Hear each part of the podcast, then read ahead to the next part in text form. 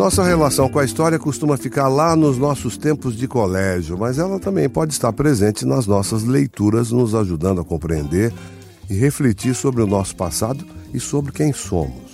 Eu sou Antônio Fagundes e no episódio do Clube do Livro, que está começando, o tema são eles, os livros que provocam um reencontro com a história de uma maneira agradável e, por que não, divertida. Use o hashtag Clube do Livro do Fagundes para participar do Clube do Livro.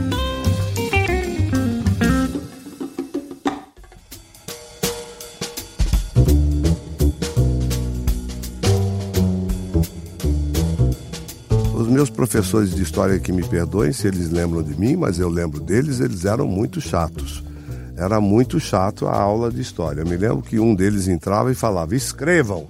E aí você pegava o caderninho, abria, ficava com dor na mão, ele ficava ditando e você no fim, na prova, ele te fazia uma pergunta e a resposta tinha que ser exatamente aquilo que ele tinha ditado para você. Então, a aula de história, eu diria, foi completamente jogada fora, porque aqueles assuntos maravilhosos todos foram encarados de uma forma chata, né?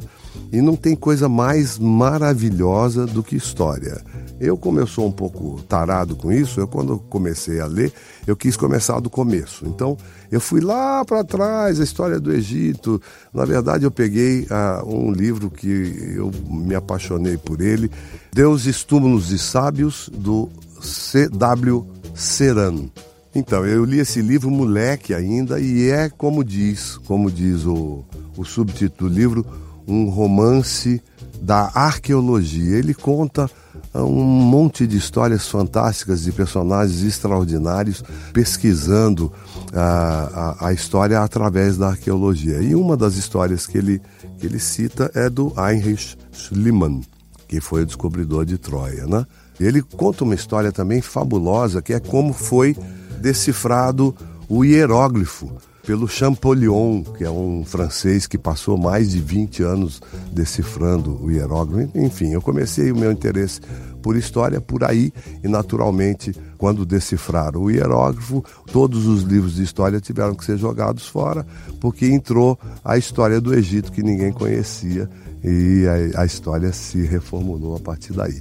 Naturalmente, comecei a ler lá de trás e peguei a história do Egito, depois Grécia, Roma, vim lendo e continuo nessa busca por bons livros de história. A gente podia começar também pela história do Brasil. Nós temos autores maravilhosos de história do Brasil, mas nós temos um autor que acabou de lançar um livro agora que deve ser extraordinário. É o primeiro de três volumes sobre escravidão, que é o Laurentino Gomes. Ele tem já livros que fizeram muito sucesso pela forma gostosa como ele conta a história do Brasil, uma forma eh, relaxada, com anedotas, com fatos eh, eh, engraçados e pitorescos e sem deixar de ter a sua profundidade de pesquisa.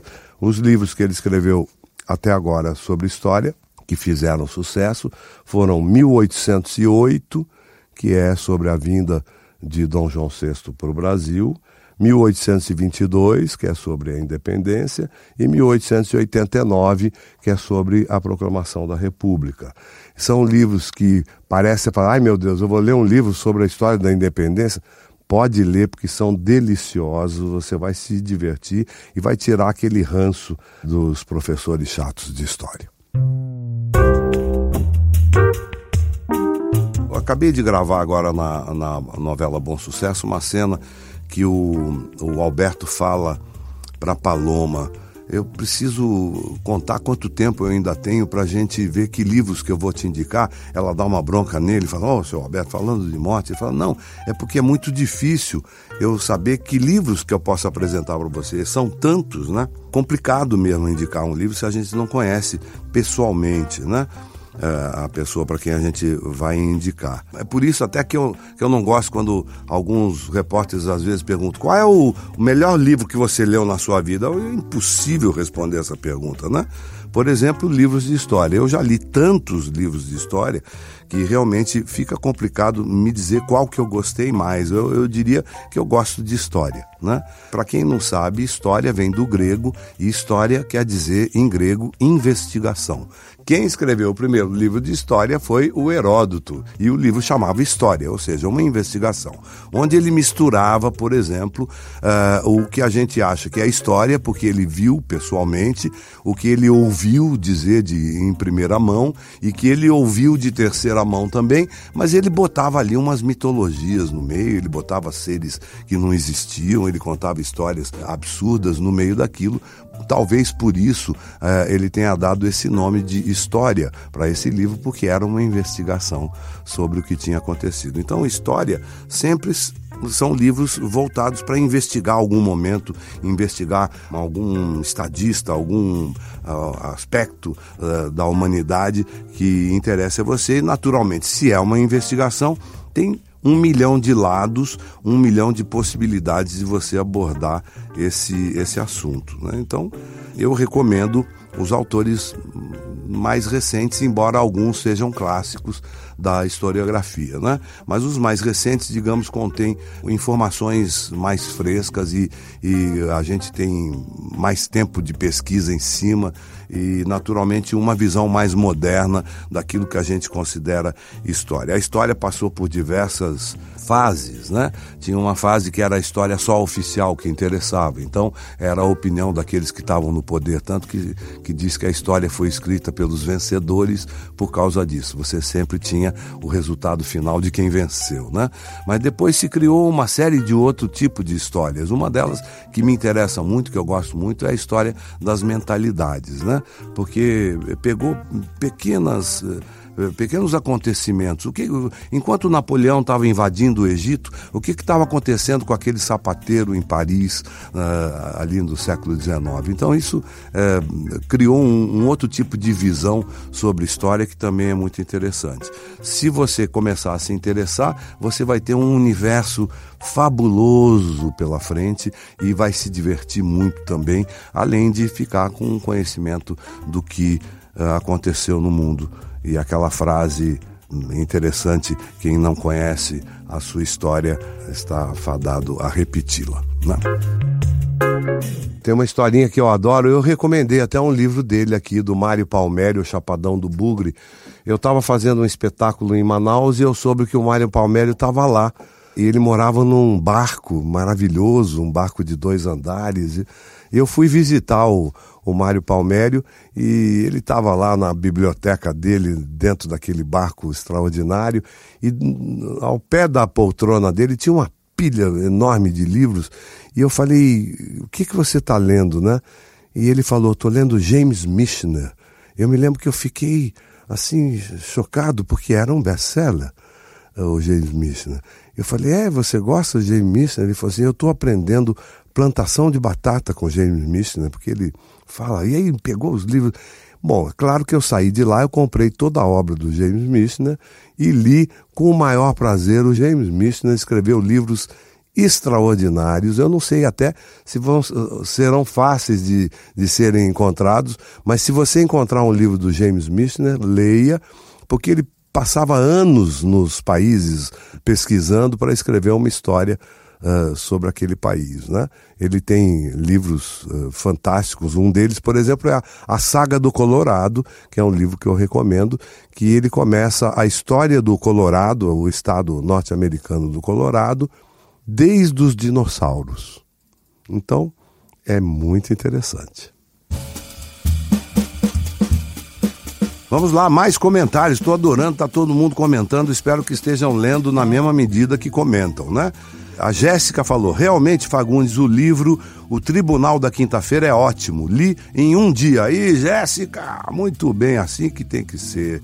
E a velocidade de leitura realmente é o, é o, que menos interessa. Né? O que interessa é que você leu e gostou do livro. Né?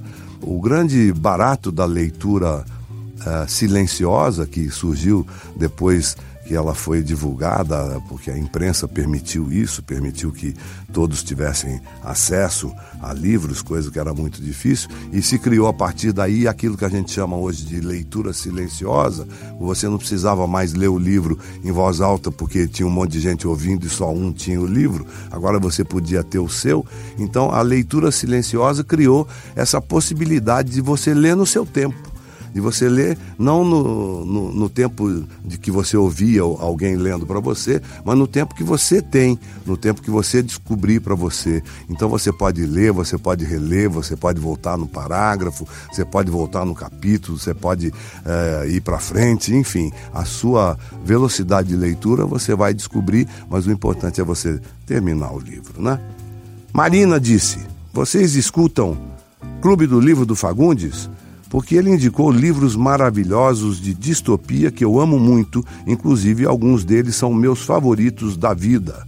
Bom sucesso. Marina, obrigado. Continue lendo. Tem outros livros que a gente vai indicar aqui e vamos tocar em distopia sempre, porque sempre é uma boa leitura. Carlos Machado.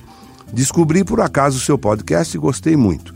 Faz um bom tempo que não li um livro e tenho muitos na fila à minha espera. Acatei sua sugestão e voltei novamente a ler. Estou lendo agora Contraponto, de Aldous Huxley, e quando terminar te escrevo. Maravilha! O Aldous Huxley não escreveu só o, o Admirável Mundo Novo, ele tem uma obra extraordinária. E tem um outro livro dele também, que também é uma, é uma distopia, mas é uma distopia engraçada. Eu não sei nem se eu devia falar isso, porque eu estou dando um spoiler. Mas, de qualquer forma, chama A Ilha. A Ilha também é um livro interessantíssimo dele. E a Gisele Cristina diz: maravilhoso ouvir suas dicas. Já era sua fã como ator, agora como mentor literário. Amo sua vida, obrigada por existir. Obrigado você, Gisele. Eu gosto de existir assim, com gente ouvindo a gente. E a Aline Queiroz, que eu soube que é fã de carteirinha aqui do podcast da Letícia, da turma toda escreveu: Uma maravilha poder ouvir as dicas do Fagundes. Esse clube é a minha dose semanal de cultura e de Fagundes, ator que eu amo desde sempre. Aline, espero que você esteja lendo também, né?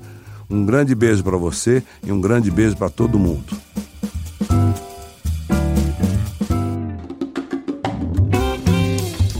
Para ouvir o programa e entrar no nosso Clube do Livro, você pode usar um aplicativo de podcast ou acessar a página de Bom Sucesso dentro do G-Show. Nos aplicativos basta procurar por Clube do Livro. O programa é publicado às quintas-feiras pela manhã. Sigam o G-Show nas redes sociais, é só procurar por arroba G-Show e fiquem de olho em Bom Sucesso na TV e no Globoplay e nas novidades sobre a trama no G-Show. Eu sou Antônio Fagundes e apresento esse podcast com roteiro de Letícia Souza e Eduardo Wolff. A gravação e edição ficaram por conta do Thiago Jacobs e do Nicolas Queiroz. Use a hashtag Clube do Livro do Fagundes e mande sua sugestão, dúvida ou comentário. Semana que vem a gente volta.